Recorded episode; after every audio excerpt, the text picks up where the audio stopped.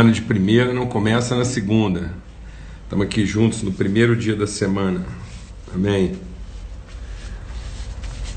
Tive que fazer uma correria aqui agora de manhã para reajustar nosso local de transmissão aqui para ver se a gente consegue um, um sinal melhor. Muito bom. Benção, graças a Deus. Que o Senhor faça resplandecer sobre nós o seu rosto e nos dê paz sempre. Amém? Só conectar uma última coisa aqui para a gente não ter problema na transmissão, tá bom? Muito bem. Pronto, graças a Deus. Muito bom, estamos aqui, a gente está nesse esforço dominical, isso vai ser uma, uma, um empenho, uma agenda nossa aos domingos pela manhã, a gente poder estar juntos aqui e, e compartilhar o, o intento, né, o objetivo da gente é, trabalhar esse domingo de manhã é exatamente para que a gente possa discernir de maneira pedagógica, né, uma pedagogia de Deus uh, na, na, formação da semana. A palavra de Deus diz que Deus fez todas as coisas numa semana e na, no primeiro dia da semana a declaração de Deus foi haja luz. Então, se nós tivermos essa iluminação, essa revelação do propósito de Deus, então todas as coisas vão ser geradas, né, vão ser é, movidas através da revelação da luz de Deus. No livro de Gênesis do, do, do Novo Testamento, no livro de Gênesis do Novo Testamento, que é o Evangelho de João, diz também, né, no princípio era o Verbo, e o Verbo se fez carne, e vimos a sua glória, vimos a sua luz. Né? Ele é a luz que, vindo ao mundo, ilumina todo homem. Então, é essa palavra de Deus, né? essa, essa luz de Deus é a sua palavra revelada, manifesta. Então, tudo que Deus criou, criou a partir da sua palavra, da sua semente. O reino de Deus é como um homem que planta uma semente.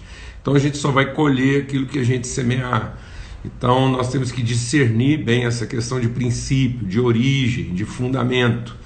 Paulo disse, a fim de que todos estejam fundados, né? arraigados em amor, fundamentados, arraigados. A bem-aventurança é como uma árvore plantada junto a ribeiro de água, suas raízes vão ali se alimentar daquela água, daquela palavra. Então, esse é o empenho, que a gente tem essa palavra revelada, né? esse princípio estabelecido por Deus. Fazer todas as coisas a partir de revelação e não a partir de de expectativa, de cobiça, de ganância ou de carência. Amém? Então esse é o empenho. Estamos aqui em mais um domingo, vamos estar enquanto Deus permitir, queremos estar junto aí aos domingos, lembrando que uma semana de primeira não começa numa segunda, temos que resgatar esse princípio mesmo, esse fundamento das origens, né, daquilo que é a essência, daquilo que é a raiz, a primícia de todas as coisas. Vamos ter uma palavra de oração e suplicar mesmo que o Espírito Santo tome dessa palavra e traga luz, traga revelação ao nosso coração. Amém? Pai, muito obrigado pelo teu amor, obrigado pela tua bondade, obrigado pela tua misericórdia. Nós queremos agora juntos aqui buscar na tua palavra revelação. Esse verbo do Senhor, esse essa palavra que fundamenta, que dá origem, que é o princípio de todas as coisas. Nós queremos a luz da tua revelação para que, segundo a tua palavra, Pai, nossos planos, nossas ações sejam a materialidade daquilo que o Senhor tem revelado ao nosso coração. No nome de Cristo Jesus. Amém. E para entender bem essa questão, né, de um aspecto bem pedagógico desse primeiro dia da semana, então é, a gente está lá meditando sobre a ressurreição de Jesus. Então a ressurreição de Jesus se dá num, num domingo, né, num primeiro dia da semana. Isso não é uma coincidência religiosa, isso não é um, um acidente litúrgico. Então, Jesus ele está ressuscitando no primeiro dia da semana, exatamente para dizer de uma nova criação, de um princípio, né? E estou recebendo aqui o cumprimento do Felipe, Felipe Razegal, que está lá, é, tá lá com a gente em Israel. Muito bom, Felipe. Um grande abraço aí, viu, querido? Forte abraço aí para você. E então é, ele, ele está ressuscitando um domingo, por quê? Porque ele inaugura uma, é, uma nova geração. Né? Então nós temos uma Gênese que vem até Jesus, essa Gênese é sepultada, esse homem natural, alma vivente, ele é morto a palavra de Deus diz que o grão de trigo que cai na terra não morrer fica só. E aí ele eclode, ele, ele germina, ele, ele, ele traz uma nova realidade de vida. A palavra de Deus diz que aquilo que foi sepultado em carne sem glória ressuscita com uma nova glória, a glória sobrenatural. Né? Então, a glória espiritual. Então, assim como em Adão, o primeiro Adão, nós somos feitos alma vivente, agora no último Adão, que é Cristo né? o último, que é, o, é, o, é, o, é aquilo que é a, a, plenitude de toda a vontade de Deus, nesse último Adão nós somos espírito vivificante. Então é, é sempre importante entender isso. Quando a gente atrelou né, o domingo a um final de semana, nós, nós colocamos o domingo como se ele fosse a oportunidade de lamentar muitas vezes o que não deu certo, ou de pedir ajuda para Deus daquilo que nós já estamos fazendo, e não de buscar a direção de Deus para um princípio, para um fundamento, às vezes até para um novo começo. Então, nós temos que entender esses ciclos na nossa vida, que muitas vezes é preciso sepultar, é preciso encerrar terminar aquilo que não estava fundamentado em Deus. Às vezes nós estamos querendo equilibrar coisas, manter coisas que precisam ser de uma vez por todas sepultadas para que nós possamos trabalhar naquilo que é gerado de Deus, aquilo que emana de Deus, aquilo que vem da sua revelação. Amém? E até a gente viu sobre isso, nós estamos lá no Evangelho de Lucas. Então Lucas trata muito bem isso porque ele, ele narra é, o que, que aconteceu naquele primeiro dia, bem cedo, e a gente já falou disso. Né? Quando, quando a gente não entende o que, que Deus está querendo operar, quando a gente não entende o que, que Deus está querendo gerar, ou aquilo não é gerado em Deus, nós podemos viver uma vida de melancolia. Nós falamos sobre isso semana passada. Então, no primeiro dia da semana, estavam lá aquelas mulheres. É, indo no cemitério, bem de madrugada. A Bíblia diz que era madrugada ainda e elas foram no cemitério lá com as suas os seus perfumes, as suas especiarias, as suas naftalinas, tentando embalsamar o defunto, né? tentando perfumar o defunto, tentando diminuir, né? uma redução de dano, é, tentar tratar aquilo que poderia já estar ficando fétido, apodrecido e não encontraram nada. Então, o que é essa melancolia na nossa vida? Muitas vezes é um sentimento de perda.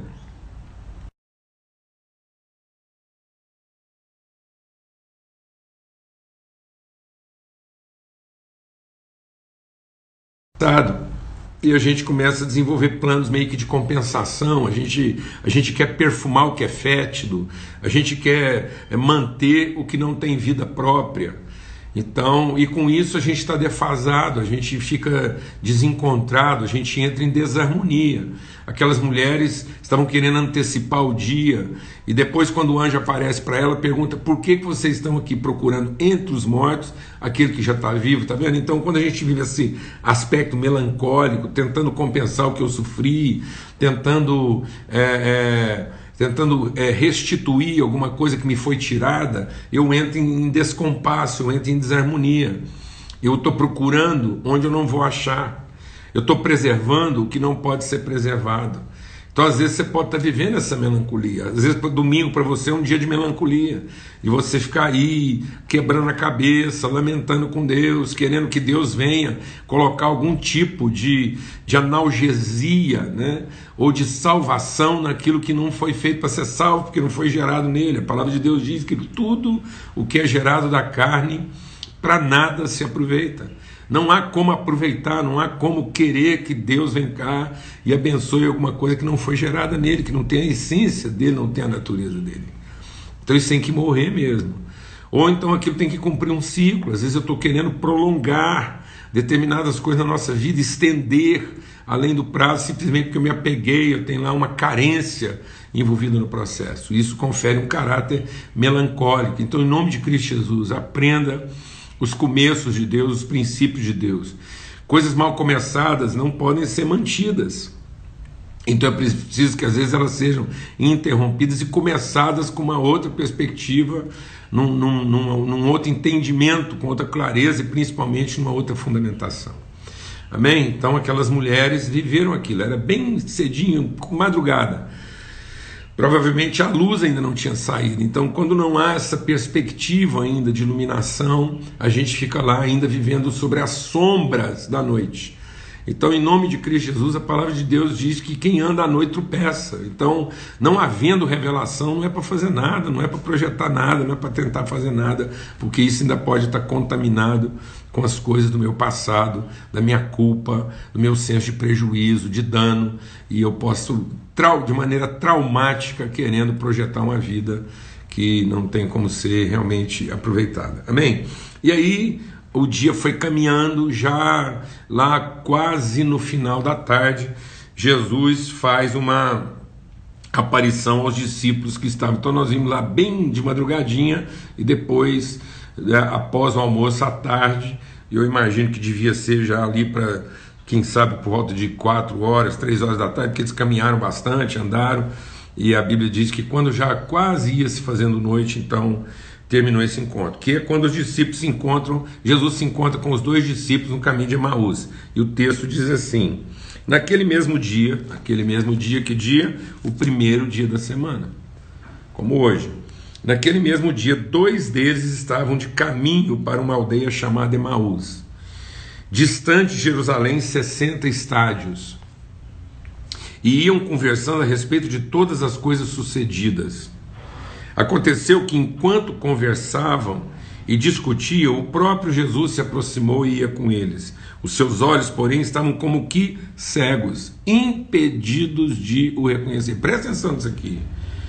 Eles estavam impedidos de reconhecer o próprio Jesus. Era o próprio Jesus, era Jesus o próprio. E os seus olhos estavam fechados. Então lhes perguntou Jesus: O que é isso que vos preocupa e que vocês vão tratando à medida que caminham? E eles pararam entristecidos. Um, porém, chamado Cleopas, respondeu dizendo: És o único, porventura, que, tendo estado em Jerusalém, ignora as ocorrências desses últimos dias? E ele lhes perguntou: Quais? E eles explicavam o que aconteceu a Jesus, o Nazareno, que era varão profeta, poderoso em obras e palavras diante de Deus e de todo o povo. E como os principais sacerdotes e as nossas autoridades o entregaram para ser condenado à morte e o crucificaram. Ora, nós esperávamos que ele fosse quem havia de redimir a Israel. Mas depois de tudo isso, é já esse o terceiro dia desde que tais coisas sucederam. É verdade que também algumas das nossas mulheres né, que andavam conosco nos surpreenderam, tendo ido de madrugada ao túmulo. E não achando o corpo de Jesus, voltaram dizendo que teriam tido uma visão de anjos que afirmaram que ele vive. De fato, alguns dos nossos foram ao sepulcro e verificaram a exatidão do que disseram as mulheres, mas não ouviram. Então lhes diz Jesus: honestos e tardos de coração, para crer tudo que os profetas disseram. Porventura não convinha que o Cristo padecesse e entrasse na sua glória? E começando por Moisés, discorrendo por todos os profetas, expunha-lhes a seu respeito, constava nas Escrituras. Quando se aproximavam da aldeia por onde iam, fez menção de passar adiante. Mas eles o constrangeram, dizendo: Fica conosco, porque é tarde e o dia já declina. E entrou para ficar com eles. E aconteceu que, quando estavam à mesa, tomando ele o pão, abençoou e, tendo partido, lhes deu. Então lhe abriram os olhos e o reconheceram, mas ele desapareceu da presença deles. E disseram ao outro: Porventura, não nos ardia o coração quando ele pelo caminho nos falava, quando nos expunha as Escrituras? E na mesma hora, levantando-se, voltaram para Jerusalém, onde acharam reunidos os onze e os outros com ele diziam: O Senhor ressuscitou, já apareceu. Então os dois contaram o que aconteceram no caminho e como foram por eles reconhecidos no partir do pão. Amém, amados?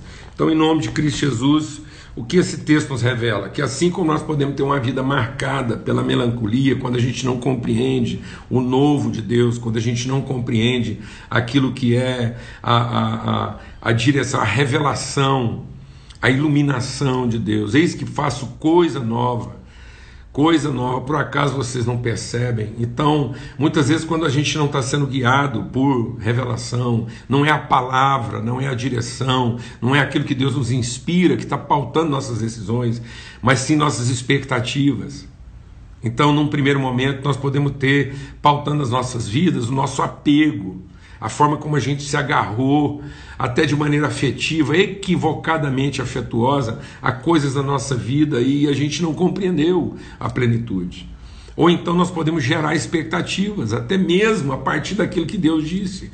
Vejam que as expectativas formadas por esses discípulos, os equívocos dele, não foram fundamentados numa literatura pagã, não foi lendo uma literatura pagã, é, gentílica, não, foi lendo a Bíblia, foi lendo a palavra de Deus, foi até com o coração sincero, tentando compreender. Eram discípulos de Jesus, eles não estavam buscando outra coisa. Eles não estavam lá na farra, na bagunça, num bordel, numa vida, numa vida desregrada, não, eram discípulos sinceros, Muitas vezes há uma sinceridade na nossa vida e uma sinceridade é correta, porque é uma sinceridade pautada naquilo que o próprio Deus diz. Mas não é iluminação, não é entendimento, não é inspiração. A gente vai, sem perceber, formando expectativas a partir daquilo que é a nossa compreensão, sem buscar a revelação de Deus. E essa expectativa formada a partir de uma sinceridade genuína, mas insensível, sem percepção, a forma como a gente se agarra pensando que aquilo vai resolver o nosso problema. Muitas vezes nós queremos um salvador para a nossa realidade, queremos um salvador para a nossa situação, queremos um salvador que esteja circunscrito dentro daquilo que é o nosso problema. Nós queremos um salvador para nós, aquele que procura salvar a si próprio se perderá. E isso, apesar de ser uma coisa legítima, correta, não é uma coisa boa, porque a motivação não é boa. Então Jesus está encontrando com dois discípulos, gente que caminhou com ele. E às vezes nós estamos tão, tão agarrados, nós estamos tão, tão apegados, nós estamos tão é, é, obtusos naquilo que, que, que faz sentido só para gente, que nem se o próprio Jesus, Jesus o próprio, não é um pregador, não é uma reunião domingo de manhã, não é um culto, presta atenção à gravidade disso, ainda que o próprio Jesus. Às vezes, amado, você está esperando que uma pregação, às vezes um, um, culto, uma reunião num lugar abençoado, um profeta, um milagre, vai resolver a sua questão. E eu vou dizer uma coisa: se você, se você gerou expectativas, expectativas em cima da, até daquilo que é correto, mas você, você traduziu aquilo apenas na, no limite, apenas no quadrado do seu interesse do seu problema mais imediato, da sua percepção mais obtusa. Vou dizer uma coisa: nem que o próprio Jesus, Jesus o próprio, aparecesse para nós. Nós conseguiríamos às vezes identificá-lo. Então, às vezes, Deus está querendo falar conosco e a gente não compreende. E por que a gente não compreende? Porque nós somos incapazes de reconhecê-lo fora da forma que a gente mesmo estabeleceu para ele. Tanto que Jesus faz uma pergunta e diz assim: por que vocês estão tão tristes assim? E sabe o que, que eles vão falar? Eles vão falar de Jesus para Jesus. Meu Deus, as pessoas não estão percebendo. Tem pessoas que vão orar, vão em reunião de oração, campanha e tudo. Sabe o que, elas vão fazer? Elas vão tentar explicar Deus para Deus. E às vezes nós estamos fazendo isso. Nós estamos tentando explicar Deus para Deus, Jesus para Jesus. Nós estamos tentando contar para Jesus a própria história dele. A sensação é que ele mesmo não percebeu. A pergunta que os discípulos devolveram para Jesus foi: escuta, por acaso você não está vendo o que está acontecendo em Jerusalém? E às vezes é assim que muitas pessoas estão orando. Se Deus em pessoa, Jesus em pessoa viesse conversar, escuta, posso ajudar as pessoas dizer como? Se você ainda não percebeu, você não está vendo. Você não está vendo se você não tomar uma atitude, uma providência, o que vai acontecer com meu marido, com meu filho, com a minha casa, com a minha vida, com a minha empresa. Esse, esse terror essa coisa obscurecida, essa coisa fechada, essa coisa virada para dentro. Aqueles discípulos pegaram tudo que Deus queria ensinar e viraram aquilo para dentro. Depois a gente fica na obrigação de salvar Deus da sua própria ignorância. Os discípulos estão tentando salvar Jesus da sua própria ignorância. Assim, isso é uma insensibilidade. E essa insensibilidade nos deixa susceptíveis. Porque depois que eles tiveram a revelação, depois que a, a, a, a verdade de Cristo se revelou a eles, eles fazem um comentário interessante. Eles fazem: assim, não é que o culto estava abençoado, não é que a gente emocionou, não é que o louvor foi bom, não é que a pregação foi fantástica. Então, enquanto Jesus estava falando com eles, enquanto Jesus estava falando com eles, eles, eles, eles, eles estavam tendo uma sensação, eles eram susceptíveis. A insensibilidade não é necessariamente indiferença. A insensibilidade é falta de percepção, apesar das emoções. Então, às vezes, a presença de Deus me emociona. Eu vou num lugar onde Deus está falando e Deus está se revelando e eu me emociono. Aquilo me toca, o louvor é bom, a pregação fantástica, o culto maravilhoso, mas não me transforma, porque eu continuo esperando que Ele vai ser, fazer o quê? Ele vai me salvar daquilo que eu gostaria que Ele me salvasse. Então, essa questão da expectativa é grave, porque às vezes, quando nós estamos falando de expectativa aqui, você está achando que é uma expectativa qualquer, não. Expectativa, ela, ela em nós não combina em lugar nenhum, porque eu posso, a partir da minha presunção de mim mesmo, a partir da presunção que eu faço da minha própria capacidade de avaliação, até a minha percepção de Deus está equivocada, porque eu estou percebendo Deus na, na, na, na, a partir da expectativa que eu tenho de como é que um Deus tem que se comportar. Então, quando nós estamos falando aqui das expectativas humanas, é porque elas são sem revelação. E onde está essa declaração? Ele diz assim: é, e nós pensávamos que ele seria. E, eles pensaram que ele seria a partir do que ele fazia. Presta atenção o que, que o diabo fez conosco. O diabo começou a dizer para nós que a pessoa só é depois do que ela faz. Mas ela não faz para revelar quem ela é. Então nós temos essa ideia de que as coisas se resolverão a partir do que é feito, e não a partir de uma consciência de identidade, de natureza. É a natureza, é a natureza de Cristo que vai nos salvar, e não o que porventura Ele possa fazer por nós, na, naquilo que é o espectro das necessidades das carências que nós apresentamos para Ele. Não, mas é a transformação da nossa identidade da nossa natureza, dos nossos motivos, é nos libertar exatamente dessa expectação daquilo que nós vamos receber ou do que nós vamos merecer.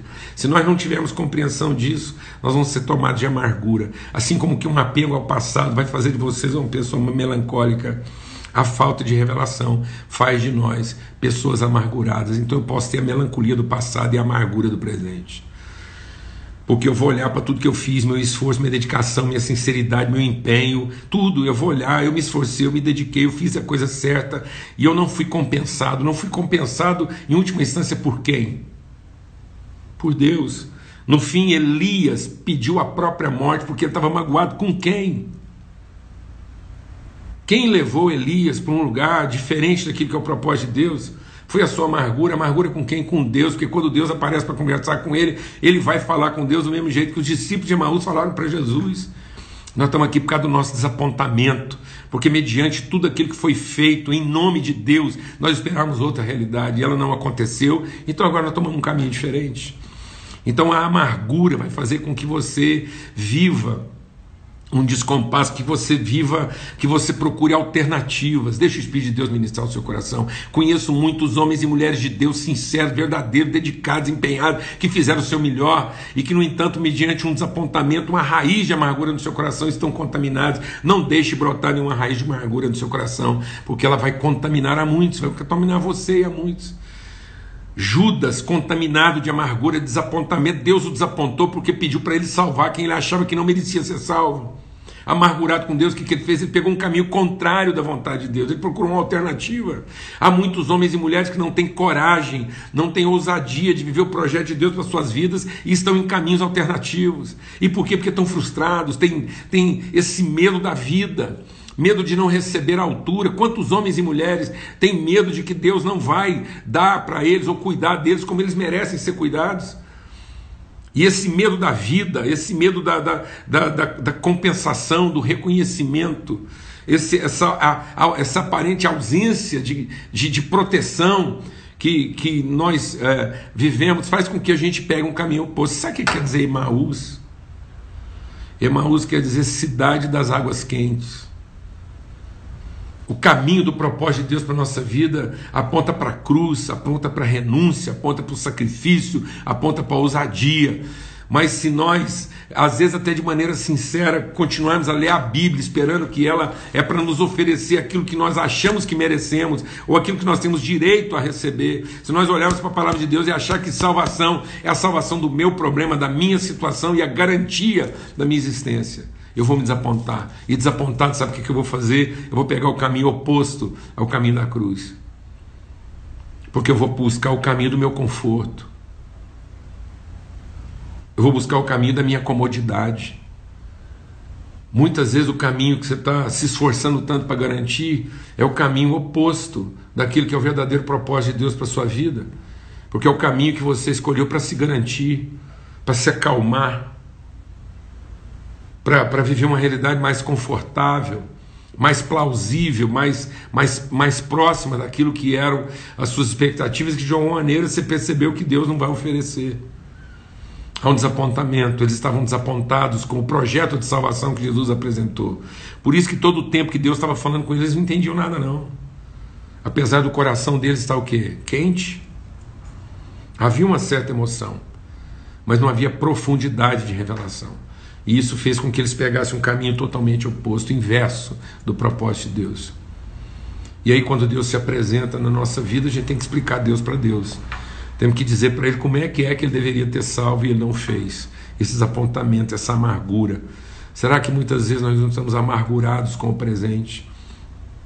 Não na amargura no sentido de, do, do, da, da, forma como a gente fala, mas uma amargura que, que nos fez perder a esperança de fato, e nós fomos buscando lentamente condições mais confortáveis e mais cômodas para a nossa vida.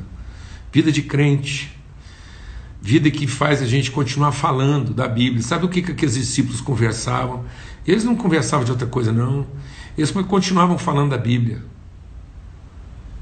continuavam tendo uma linguagem religiosa, mas agora uma coisa para encobrir a sua, a sua rebeldia, uma amargura que, que nos mantém ainda religiosos, mas que nos afasta daquilo que é o verdadeiro propósito de Deus. E como é que esses homens foram recuperados? Eles foram recuperados à medida em que eles viram Jesus de novo oferecendo a sua vida.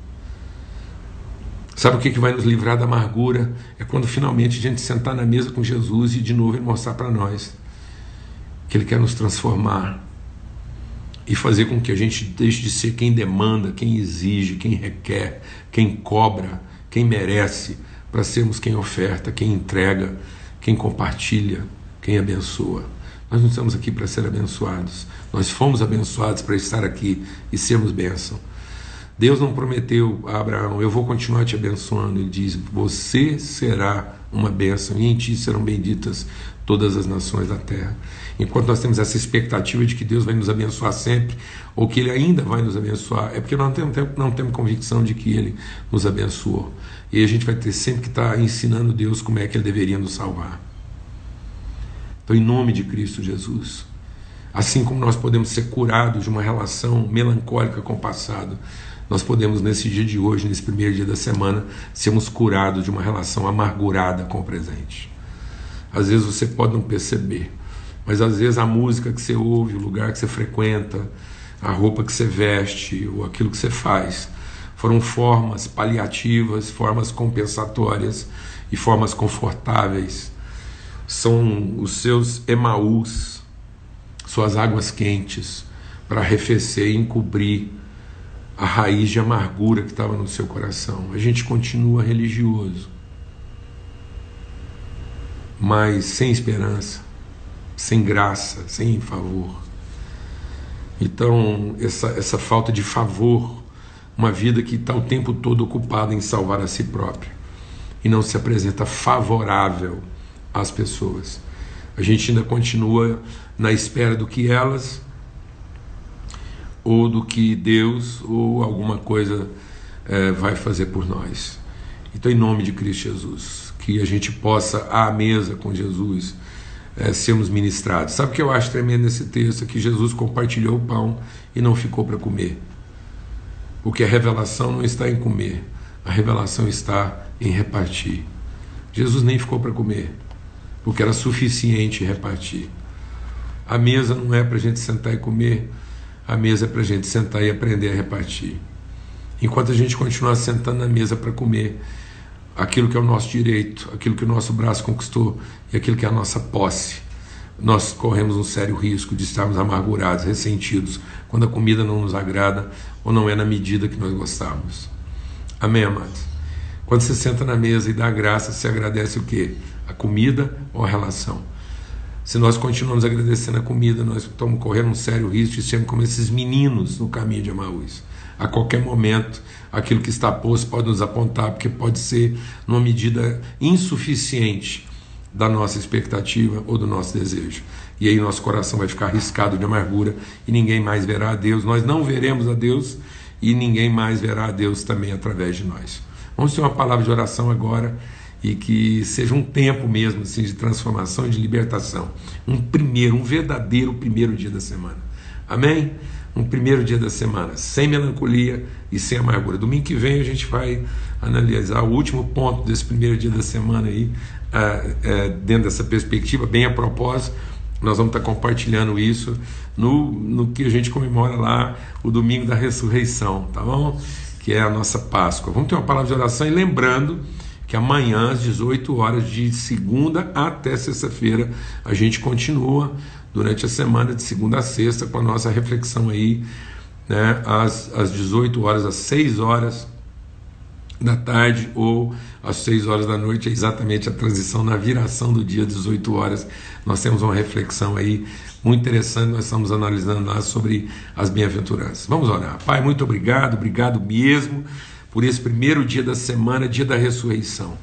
Dia, Pai, de nós termos nossos olhos iluminados, iluminados por aquilo que é a fidelidade, aquilo que é a promessa, que, para que finalmente a palavra do Senhor, iluminada pelo Teu Espírito Santo, faça-nos entender que o Senhor já nos abençoou, para que nós estejamos para a vida como quem oferece e não como quem ainda quer receber para que nós sejamos para a vida como quem abençoa e não como ainda quem tem a expectativa de ser abençoado, para que os nossos olhos te vejam, ó Deus, para que assim como já ouvimos falar do Senhor, agora nossos olhos possam te ver. Nós queremos ver, e ver o Senhor é ver o Espírito que entrega, o Espírito que oferece, que, que, que, que materializa, que dá. O Senhor amou de tal maneira que deu, e é assim, o nosso amor traduzido em oferta e não em cobrança, exigência ou expectativa.